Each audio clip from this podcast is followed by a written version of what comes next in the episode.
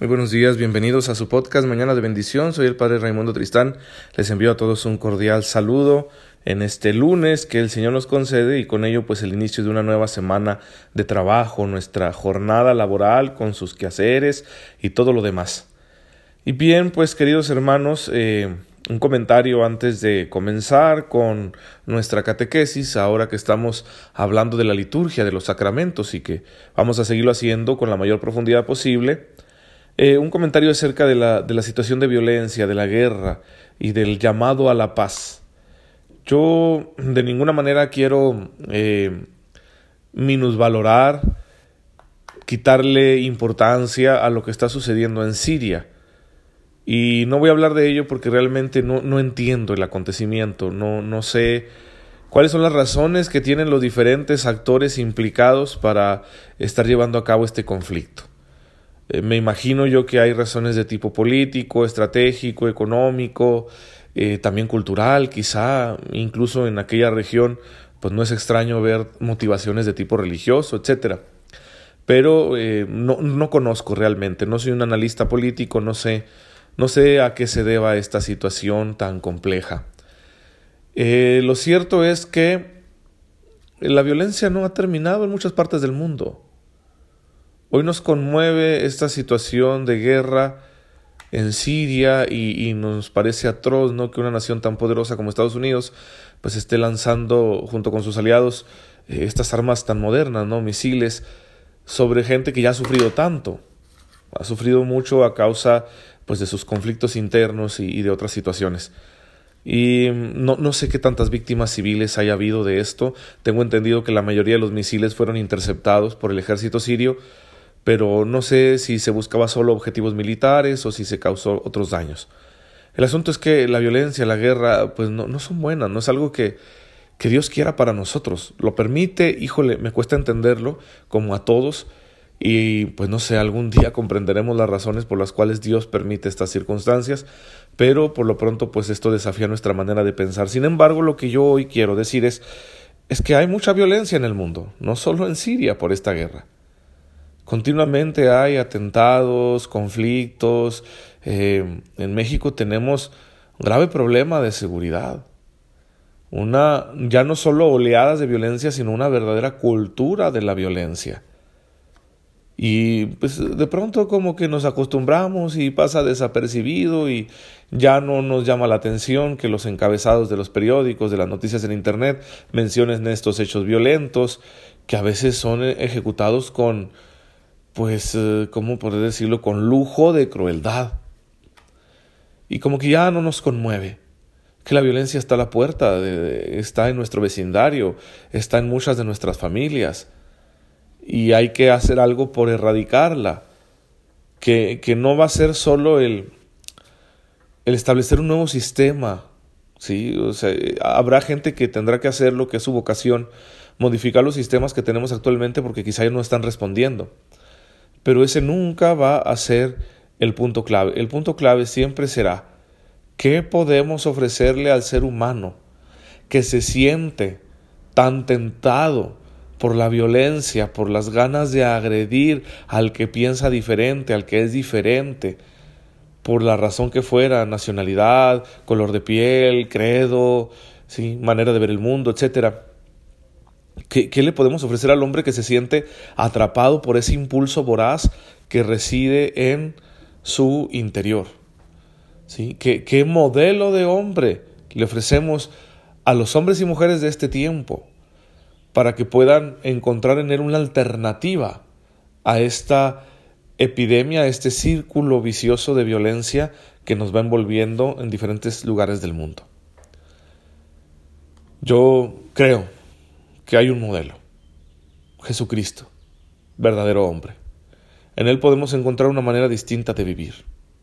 En Él podemos nosotros darnos cuenta que la esencia del ser humano y su verdadera realización consiste en combatir, pero no contra otros, sino contra sí mismo, hasta hacerse una ofrenda de sí mismos. Ese es el modelo de humanidad que encontramos en Cristo la capacidad de entregarnos la capacidad de amar incluso en las peores circunstancias, la capacidad de perdonar y de generar paz y libertad a nuestro alrededor. Una de las bienaventuranzas eh, habla así en el capítulo quinto del Evangelio de San Mateo, donde Jesús presenta esa lista de nuevas actitudes para la nueva vida que Él nos está ofreciendo. Eh, una de estas bienaventuranzas dice, dichosos los que construyen la paz, porque serán llamados hijos de Dios. Los constructores de la paz. No los pacíficos, ¿eh? No los pacíficos, los que no se meten con nadie, los que no generan problemas, los que no opinan para no tener conflictos. No, los que construyen la paz. Las bienaventuranzas son proactivas. Dichosos los que construyen la paz, ¿sí? En, el, término griego a mí me llamó mucho la atención. Eirenopoiei. Los que hacen la paz, los que generan paz. Y dice un dicho muy sabio, nadie da lo que no tiene. Para poder generar paz a nuestro alrededor debemos tener paz con nosotros mismos. Y la única manera de lograr la paz con nosotros mismos es aprender a vernos nosotros mismos a la manera de Jesucristo. Entender el misterio de nuestra persona a través de Jesucristo, leernos, pero con los lentes, con la mirada de Jesucristo nuestro Señor. Y solamente entonces, estando en paz con nosotros mismos, podremos generar paz a nuestro alrededor, en nuestras relaciones, en nuestra manera de proceder en el trabajo, en nuestra manera de hacer familia, en la iglesia, por supuesto, y en todos los ámbitos en los que nos movemos en este mundo en el que Dios nos ha concedido vivir. Así que hermanos, para construir la paz necesitamos ser generadores de paz. Debemos aceptar la paz que Cristo nos da mi paz les doy, mi paz les dejo. ¿sí? La paz esté con ustedes. Palabras de Jesús. Ese es su verdadero legado.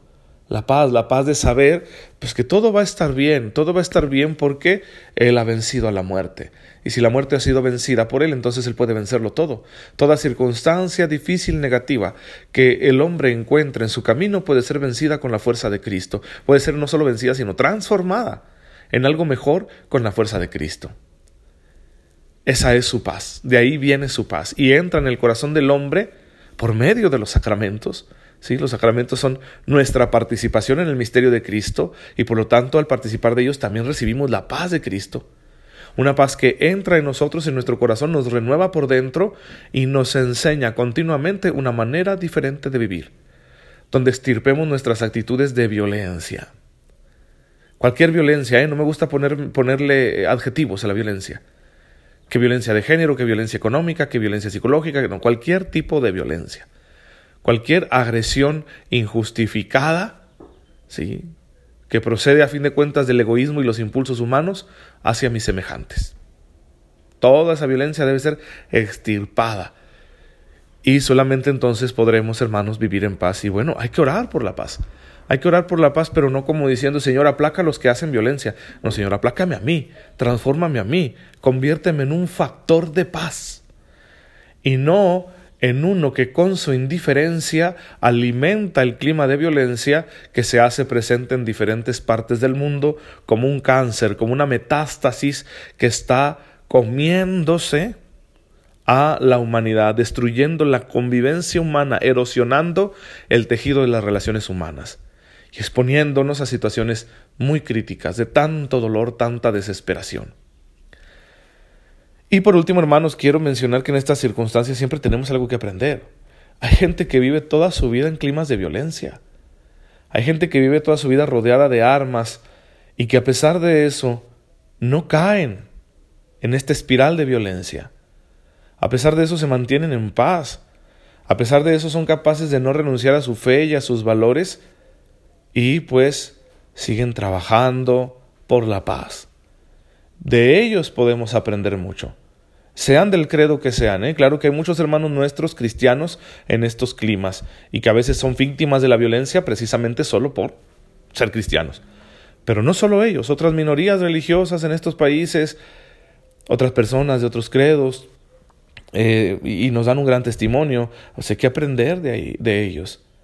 Porque no pocas veces tú y yo, que no vivimos en esas situaciones, que vivimos nuestra fe, nuestros valores con mayor comodidad, pues nos la pasamos muy a gusto, ¿verdad? Traicionando lo que creemos, convirtiéndonos en hipócritas, dando antitestimonio. Podemos aprender mucho de ellos que se mantienen fieles a pesar de esas circunstancias. Y de esa manera nosotros volvernos generadores de paz en nuestros propios ambientes.